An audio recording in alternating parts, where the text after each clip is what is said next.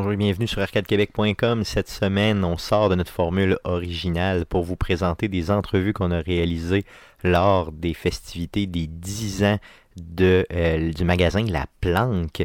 La Planque, si vous ne connaissez pas La Planque, c'est euh, l'endroit par excellence pour magasiner vos jeux, autant au niveau rétro que euh, au niveau des jeux les plus récents. Ils ont aussi des goodies de la mort sur place, honnêtement. Si vous êtes un geek puis vous avez jamais été là, si vous passez dans le coin de Québec ou si vous habitez à Québec, il faut passer sur place. Donc La Planque fête ses 10 ans. On a réalisé une entrevue avec Stéphanie de la Planque. On vous fait écouter ça, donc bonne écoute. Donc, on reçoit Stéphanie de la Planque pour l'événement des 10 ans de la Planque. Merci Stéphanie d'accepter notre invitation. Bien, ça fait plaisir. Bonjour. Euh, je veux que tu nous parles pour les 10 ans de la Planque. Euh, j'aimerais ça que tu nous parles un peu en premier des festivités. Qu'est-ce que vous faites pour les 10 ans? Bien, en fait, on a un 5 à 8 ce soir, puis euh, ben, on est en très bon terme avec Sabotage Studio qui sont nos voisins. eux autres, ils fêtent le premier anniversaire de leur jeu de Messenger et super joie. Euh, au lieu d'avoir juste des jeux en digital, maintenant, on va avoir des copies physiques grâce à Special Reserve, dans le fond. Ça fait que, euh, on les reçoit aujourd'hui. Euh, les garçons vont pouvoir les signer pour les clients. pendant le 5 à 8, il y a de la bouffe, il y a un petit peu de boisson. Puis des prix de présence, c'est ça, là. Fait que un, un party avec plein de monde dans le magasin. Cool, super. Je vais, je vais essayer de passer pour euh, venir souligner ça. Non, non, nice. Je vais être là, je te le garantis. Euh, je veux savoir, euh, j'aimerais ça qu'on puisse explorer pour les 10 ans de la planque, justement, qu'on puisse se reporter dans le temps, puis reparler un peu de l'origine de la planque. Donc, la planque a 10 ans. j'aimerais ça que tu me parles un peu de, la fondation, de l'époque de fondation, les fondateurs, c'était quoi le contexte? Donc, raconte-moi un peu les débuts de la planque. Ben, en fait, au départ, les fondateurs, c'était. Moi, j'étais pas là au début, je suis arrivé à environ 7 ans. Euh, il y avait Jessica Lelier, euh, Richard Bourque et Mathieu Lemire qui ont ouvert le magasin ici, tous les trois. Ils ont pris leur collection de jeux personnels, dans le fond. Ils ont fait des, euh, genres de racks en bois de palette recyclés, puis ils ont tout mis ça sur les murs. La planque, ça a commencé de cette manière-là. Dans le fond, il y avait à peu près la moitié de l'espace qu'il y a maintenant de disponible. Fait que, ils ont, vraiment eu du guts parce qu'à cette époque-là, les jeux vidéo, c'était un petit peu plus marginalisé qu'aujourd'hui. Aujourd'hui, c'est vraiment plus accessible. Donc, euh, eux autres, dans le fond, leur but, c'était de proposer un lieu d'émancipation pour les gamers qui se sentaient des fois isolés, un endroit où est-ce qu'ils pouvaient jaser, pas se sentir jugés. Puis, je pense qu'ils ont bien réussi leur shot, ils ont bien starté ça. Donc, ça a commencé seulement avec des jeux vidéo, j'imagine. Après coup, euh, toute la, la, dimension un peu geek, ludique, les toutous, les porte-clés, en tout cas, tout ce qu'on peut trouver à la planque, ça a commencé quand à peu près? Bien, ça a commencé un petit peu plus tard, probablement quand on a commencé à avoir assez de sous pour faire plus des grosses commandes. Là. Euh, aussi, ben, c'est parce que, veut, veut pas, avec le temps, les jeux vidéo sont devenus de plus en plus populaires. Fait qu'il y a eu des, euh, des concurrents, entre guillemets, je te dirais. Puis aussi, tu sais, c'est dur de se battre contre les gros, euh, les, géants, les, les, les, grosses chaînes comme Best Buy, etc. Ça fait que fallait aller chercher. Puis ah, il y a aussi le fait qu'un jeu neuf, une console neuve, ça apporte zéro profit. C'est l'usager, c'est sur l'usager qu'on va, euh, qu'on va réussir à vivre, dans le fond, et sur la marchandise dérivée. Fait que la marchandise dérivée, ben, ça répondait à une demande de la part des clients, mais en même temps, c'est sûr et certain que ça, ça a été une des choses qui a fait en sorte qu'on a pu continuer à exister.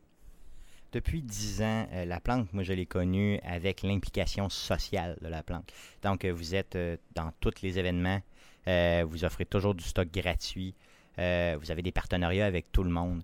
J'aimerais ça que tu me parles dans les différentes années, pas nécessairement de façon chronologique, mais euh, des, dans les différentes années, ça a été quoi les plus gros événements que tu te rappelles que vous avez participé, puis de quelle façon vous l'avez fait? Bien, euh, le plus gros, je dirais, c'est le Comic Con de Québec. on est avec eux depuis la première année. On essaie de faire un Warp Zone. En fait, on a fait un Warp Zone avec eux autres la première année.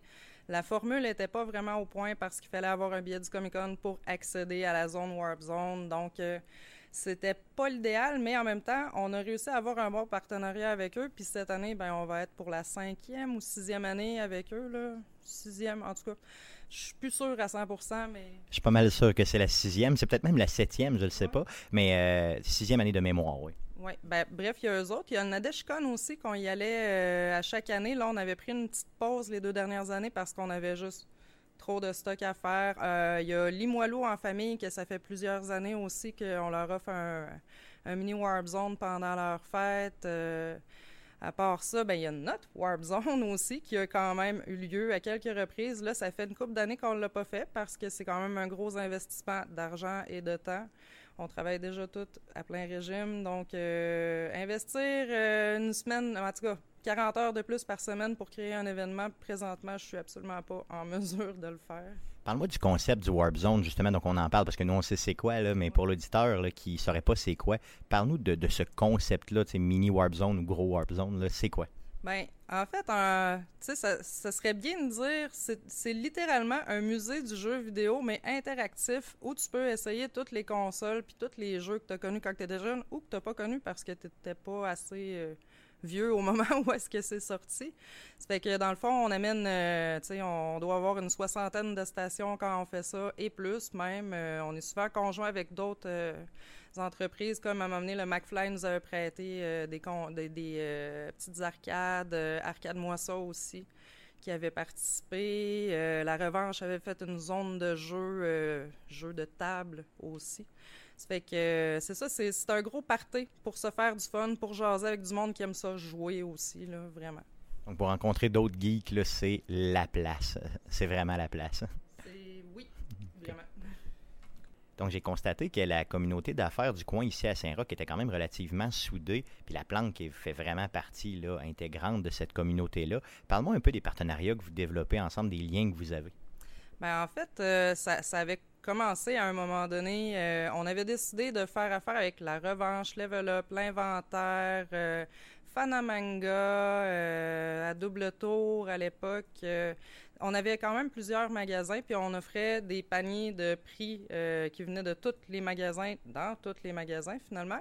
Puis avec le temps, ben, on a souvent fait des échanges de certificats cadeaux, des échanges de services avec eux autres. Puis avec le temps aussi, il y a le McFly qui s'est ajouté, la cuisine, la cuisine ludique. Euh, nouvellement, le knockout aussi, euh, disquaire. En tout cas, il y a vraiment beaucoup, beaucoup de, de magasins indépendants du coin. Puis ça, c'est sûr et certain qu'étant un magasin indépendant, on est content de faire affaire avec eux autres. Ah, il y a Librairie Pantoute aussi, cette fois-ci. Ça fait que c'est ça, dans le fond, on, on se donne un coup de main. Tu sais, as besoin d'un certificat, tu as besoin de quelque chose pour euh, des cadeaux de Noël pour tes employés, ben on va se faire un échange, tu sais, des, toutes, des choses comme ça. C'est vraiment, euh, vraiment une super belle énergie. Puis avec les studios de jeux vidéo voisins aussi, sont vraiment, euh, sont vraiment ça coche avec nous autres. On a vraiment des super bonnes relations avec euh, les gens du quartier. Ah, ils sont vraiment généreux, tout le monde. Je trouve, on le sent véritablement quand on se promène dans ces commerces-là, puis on invite les gens, bien sûr, à venir consommer dans ces commerces-là pour qu'ils survivent, justement. Pas juste qu'ils survivent, mais qu'ils vivent bien. C'est ce qu'on veut. Peux-tu me parler un peu de l'histoire du partenariat avec le Level Up? Donc, le Level Up fête ses trois ans, lui, cette année. Euh, quelle était un peu l'idée derrière ça, de s'impliquer avec le Level Up? Euh? Bien, on, le sait comment c'est pas facile, mettons, commencer une entreprise puis que tous les coups de main sont les bienvenus. Eux autres, ils avaient besoin d'aide pour commander des jeux, pour commander des consoles. Euh, ils avaient envie d'avoir un petit coin rétro. Fait que nous autres, on leur a organisé. Dans le fond, on a encore un coin rétro là-bas euh, qui est disponible en tout temps. Puis, euh, c'est ça, on avait contribué à aménager un petit peu. Euh, on, fait encore une fois des échanges de certificats. On avait fait un party pour nos bénévoles là-bas. Ça fait qu'on est toujours en super bon terme, puis on est content d'avoir accès à un endroit comme ça pour pouvoir aller faire des événements. Ça arrive pas super souvent, mais tu sais, on le garde en tête, là. Puis eux autres sont contents de pouvoir compter sur nous autres aussi si jamais ils ont besoin de faire réparer quelque chose ou de faire commander quelque chose de spécial qu'ils sont pas capables de trouver parmi leurs fournisseurs parce que c'est un resto. Parle-moi des services que la planque offre. Je sais que là, on peut acheter des jeux usagés, tout le monde le sait. Vous avez un super service en ligne, mais euh, vous avez aussi des services de réparation. On peut se trouver plein des choses. En tout cas, parle-moi des services en général de la planque. Ben, maintenant, on offre de la location pour euh, des consoles, que ce soit pour une console, euh, je sais pas, tu as une fête d'enfants, puis tu as envie qu'il y ait des consoles de jeux pour s'amuser, on peut te louer ça. Euh, justement, Limoilou en famille, eux autres nous louent littéralement le stock à chaque année. Il y avait aussi Québec numérique pendant la semaine numérique, dans le fond, qui, nous envoyait dans les bibliothèques de Québec ou des trucs comme ça. c'est sûr et certain que la location, on n'est on pas comme un club vidéo parce que nous, de base, c'est de la vente. Mais euh, le, service, c'est pour tous les jeux qui viennent de sortir. Tu peux louer une Switch, tu peux louer un casque de VR parce que tu veux vérifier si tu aimes ça avant de t'en acheter un. Euh, tu as des amis qui viennent à soir, tu as le goût de jouer à un jeu, tu as juste une manette, tu peux venir louer des manettes. C'est quand même pratique. On n'offre plus vraiment le service de réparation. Ben, on répare des trucs simples. Sais, un connecteur 72 pins dans une NES, ça, je suis capable de le changer. Changer un joystick sur une manette de 64, euh, nettoyer, réparer ta manette euh, avant que ce soit les manettes qui aient plus d'électronique dedans, ça, c'est possible. Sinon, on, réfère à des gens de confiance euh, qu'on sait qu'ils vont donner un bon service, finalement.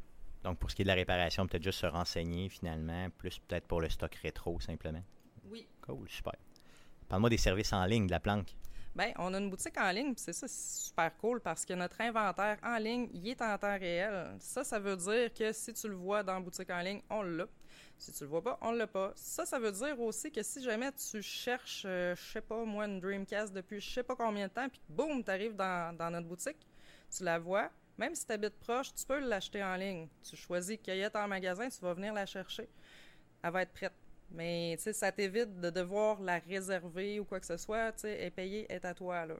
Ça fait que, on peut aussi euh, shipper partout au Québec, partout au Canada en fait. Puis généralement, on est capable de shipper ailleurs dans le monde, sauf que des fois, les frais de shipping, ils vont en conséquence. Puis il y a aussi des endroits où est-ce qu'on n'est pas capable d'avoir de tracking. Fait que pas de tracking, pas de livraison.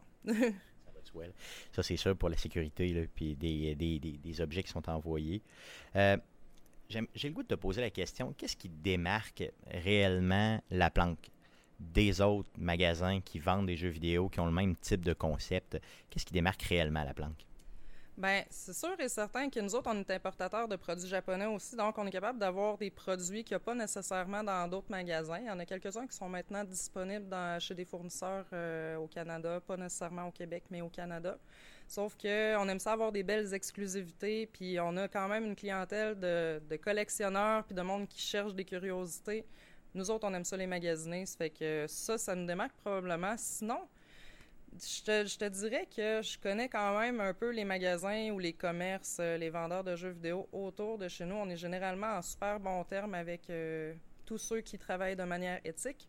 Donc, euh, c'est ça, c'est juste que nos magasins diffèrent, tu je pense à certains magasins que tu vas fouiller comme dans... Un truc de disquaire, là, que tu cherches puis que tu as l'impression de trouver des trésors, nous autres, ben, on aime ça avoir un beau magasin euh, qui, qui, fait boum dans tes yeux quand tu rentres dedans. On a misé là-dessus, ça fait que c'est beau chez nous, là, on n'a pas peur de le dire, puis on essaie toujours d'offrir le meilleur service possible parce que parce que c'est ça le service qu'on aimerait recevoir.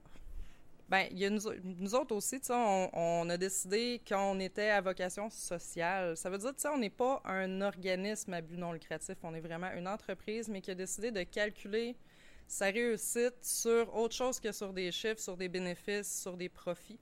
Euh, on a décidé de, miser sur euh, le bien qu'on pouvait apporter à notre communauté. Ça, ça veut dire que des écoles, admettons, il y avait le gala persévérance pour des jeunes qui qui avaient de la difficulté là, à faire euh, leur cours. Puis comme euh, carotte au bout du bâton, ben il y avait des prix de la planque en bout d'année. Ça fait que ça, ça marchait bien. On est aussi un point de chute pour la Maison des Jeunes Saint-Jean-Baptiste.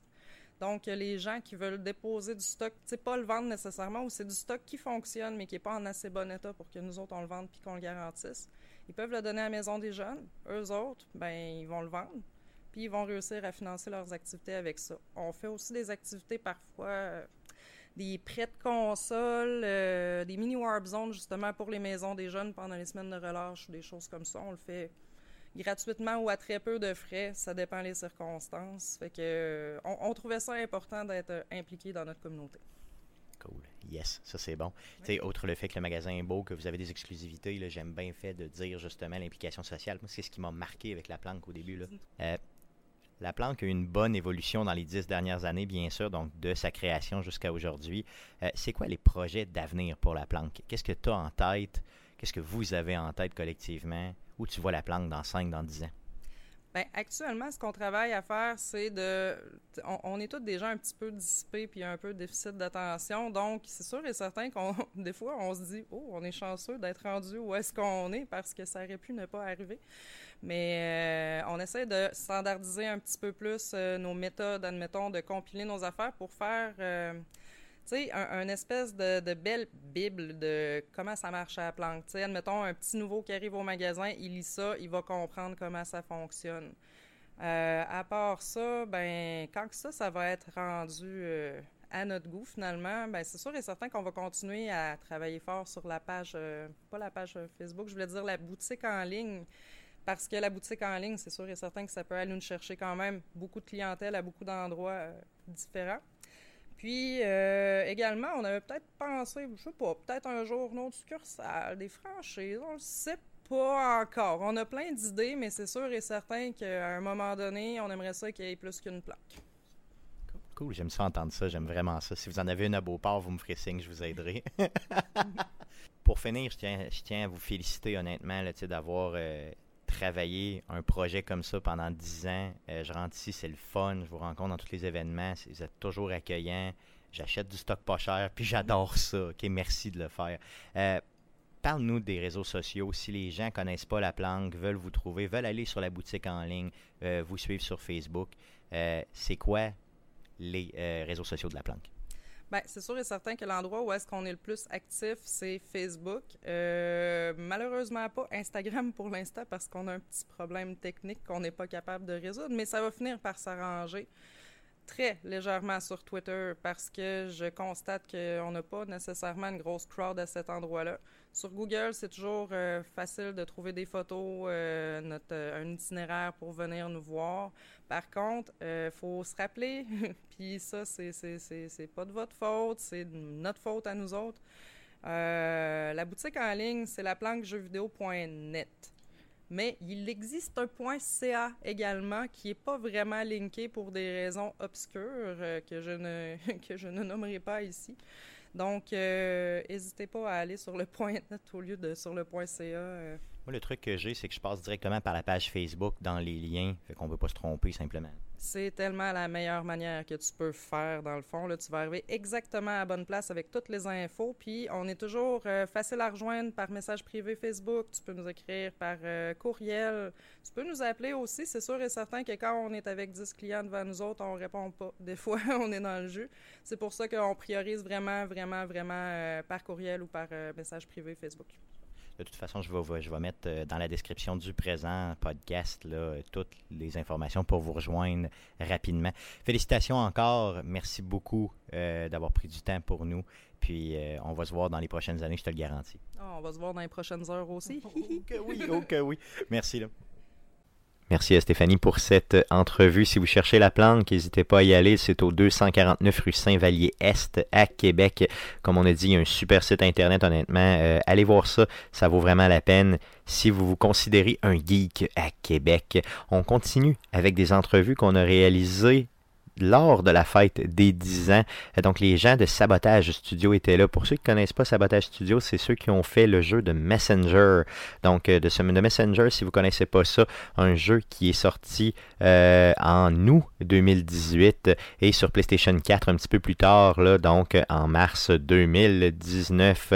Donc, c'est sorti initialement sur euh, PC et sur Switch, puis après coup, bien sûr, sur PlayStation 4. Donc, des entrevues avec Thierry Boulanger et Martin Brouard qui sont tous les deux les fondateurs du studio Sabotage. D'ailleurs, vous allez voir là une entrevue que j'ai adoré faire. C'est des fans de NoFX. Euh, on a fait une joke là-dessus. Je l'ai laissé au montage. Je trouvais ça vraiment trop drôle. Pour ceux qui ne connaissent pas NoFX, donc un groupe de musique des années 80-90 qui euh, est encore actif aujourd'hui. Donc des vieux punk rockers du sud des États-Unis. malade. Allez écouter ça.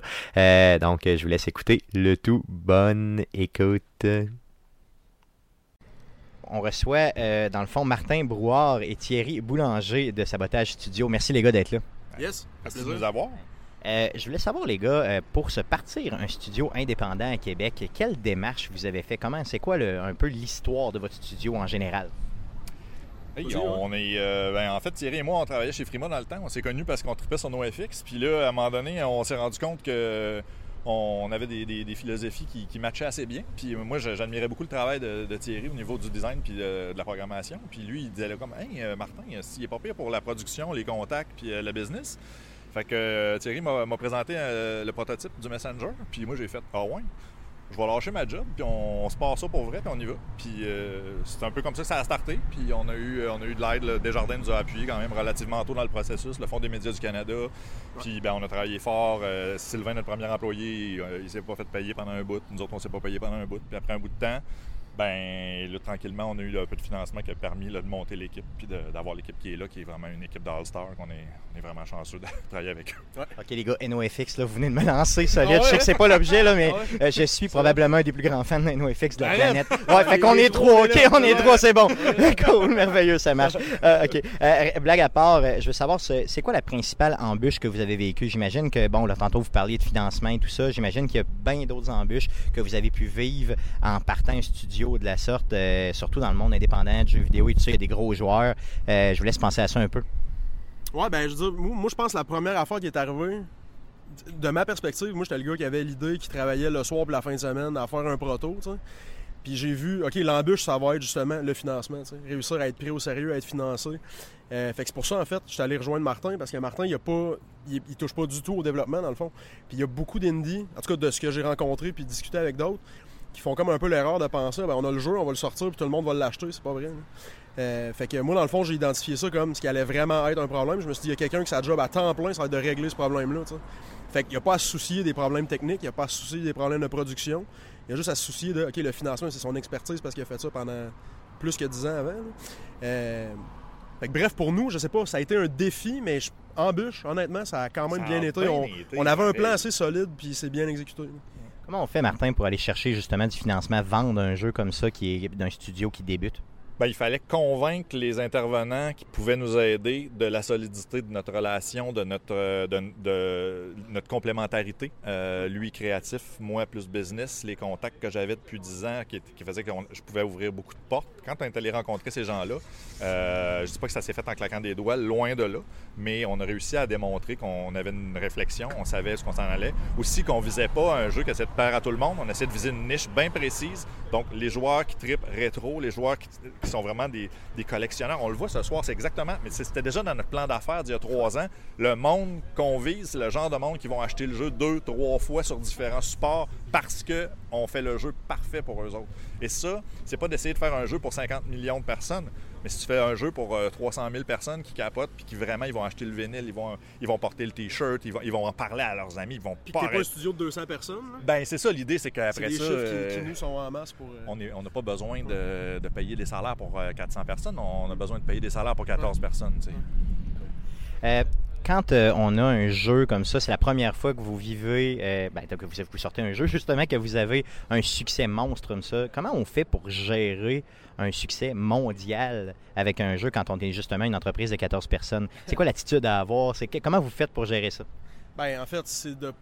En tout cas, pour moi, personnellement, c'est de ne pas dépendre de la réception pour être, pour être heureux, pour être bien ou pour être satisfait. Nous, on a sorti un jeu, on a mis notre meilleur effort. C'était le mieux qu'on pouvait faire. N'y a pas eu de compromis créatif ou d'exécution ou quoi que ce soit. On n'a pas sorti trop vite, on n'a pas trop travaillé à la fin, il n'y a aucun regret. Après ça, c'est juste de dire notre ego ou notre bonheur ne peut pas dépendre de la réception parce que là, si ça marche, on devient le genre de gens qu'on déteste. Puis si ça fonctionne pas, on tombe en dépression. fait qu'il y a comme eu une espèce de détachement. C'est le mieux qu'on peut faire. Puis le souhait, c'était juste d'avoir ce qu'il fallait pour être capable de continuer, de faire une prochaine production, tout le monde ensemble.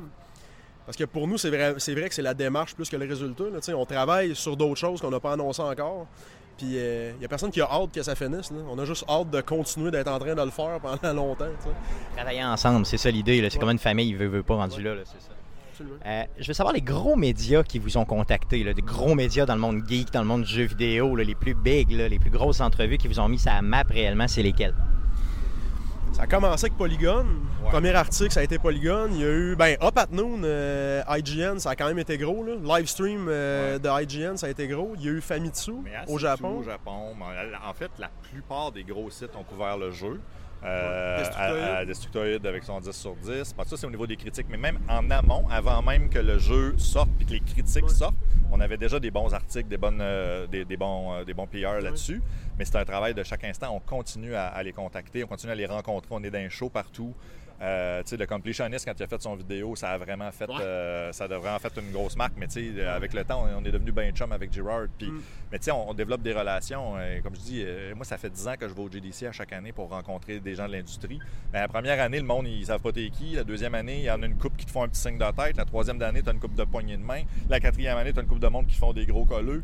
Puis dix ans plus tard, puis quand tu as un jeu qui, qui, résonne bien, mais là, le monde, ils sont super contents. Puis tu fais, tu fais partie un peu de la du monde qui sont quand même assez en vue. Après ça, on, a un bon succès avec le jeu, mais on n'a pas non plus. On, se compare pas avec. Euh, il y a certains jeux qu'on se dit, hey, tabarnouche, euh, c'est plate qu'on n'a pas fait autant de ventes qu'eux autres. Mais tu sais, c'est ça. Euh, c'est quand même un très bon résultat. On est content. Au niveau critique, c'est vraiment exceptionnel. Puis euh, on continue d'en vendre, on continue de faire des événements spéciaux, on vend des copies physiques.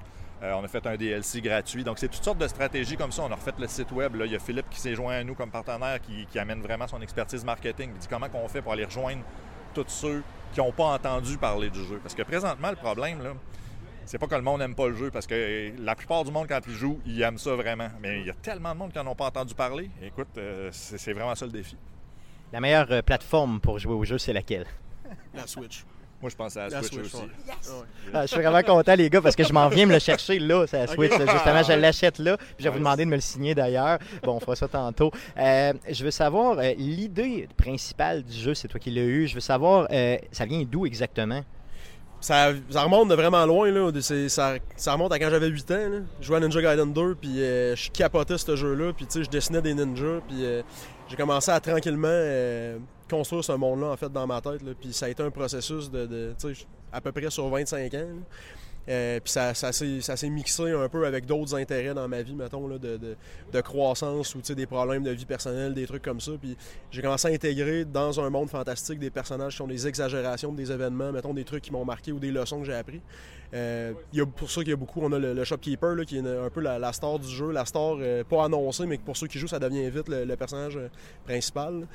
qui partage des conseils de vie puis des, des, leçons philosophiques et tout. Fait que c'était un peu comme l'idée, c'était un peu d'aller distiller, tu sais énormément de trucs euh, que j'aurais aimé ça me faire dire a 12 ans. Ça, aurait, été mieux plus vite. fait que non, c'est ça. Fait que c'est vraiment un mix. Ça vient vraiment du cœur. Je pense que les gens qui jouent, ils, le sentent vraiment dans l'exécution. Euh, mais non, c'est ça. Fait que ça, ça, serait dur de pointer à quel moment l'idée était vraiment arrêtée. Euh, quand le prototype a commencé, c'est là que le gameplay s'est joint à la narrative. Puis après ça, on a fait une production de deux ans, puis euh, tout le monde s'est rallié autour de ça. Super, les gars. Pour terminer, je comprends que j'aurai pas de grosse annonce aujourd'hui, mais qu'éventuellement, il y en aura. Euh, je veux parler de Messenger. Juste dernière question, je veux savoir pourquoi c'est un excellent jeu? Une phrase. Juste une phrase. Un élément qui fait que c'est un excellent jeu. Moi, je pense que c'est parce que Thierry, c'est un excellent designer. mais non, mais... mais on une excellente équipe. Mais je veux dire, tu sais, c'est un ninja avec de la musique 8 bits euh, qui va dans le futur, puis qui, je veux dire, non, regarde, c'est bon. Merci beaucoup, les gars. J'apprécie beaucoup, beaucoup, beaucoup. Puis j'espère, je vais continuer à vous suivre. On va continuer à vous suivre. On est super content de vous avoir à Québec, puis on va se revoir, c'est garanti. Merci. Merci à toi. Merci, beaucoup, Merci les gars. Merci, man. je suis content. C'est terminé pour aujourd'hui, un très court podcast. Donc revenez-nous le 10 septembre prochain pour l'enregistrement du podcast numéro 210. Ça va avoir lieu bien sûr live sur twitch.tv et bien sûr sur Facebook Live. On vous invite bien sûr à nous suivre sur Arcade Québec, à nous faire vos commentaires, vos appréciations et tout ça. Donc on revient sous notre forme régulière de podcast la semaine prochaine. Merci beaucoup de nous écouter, merci beaucoup de nous suivre. Faites-nous vos commentaires puis bonne semaine. Salut.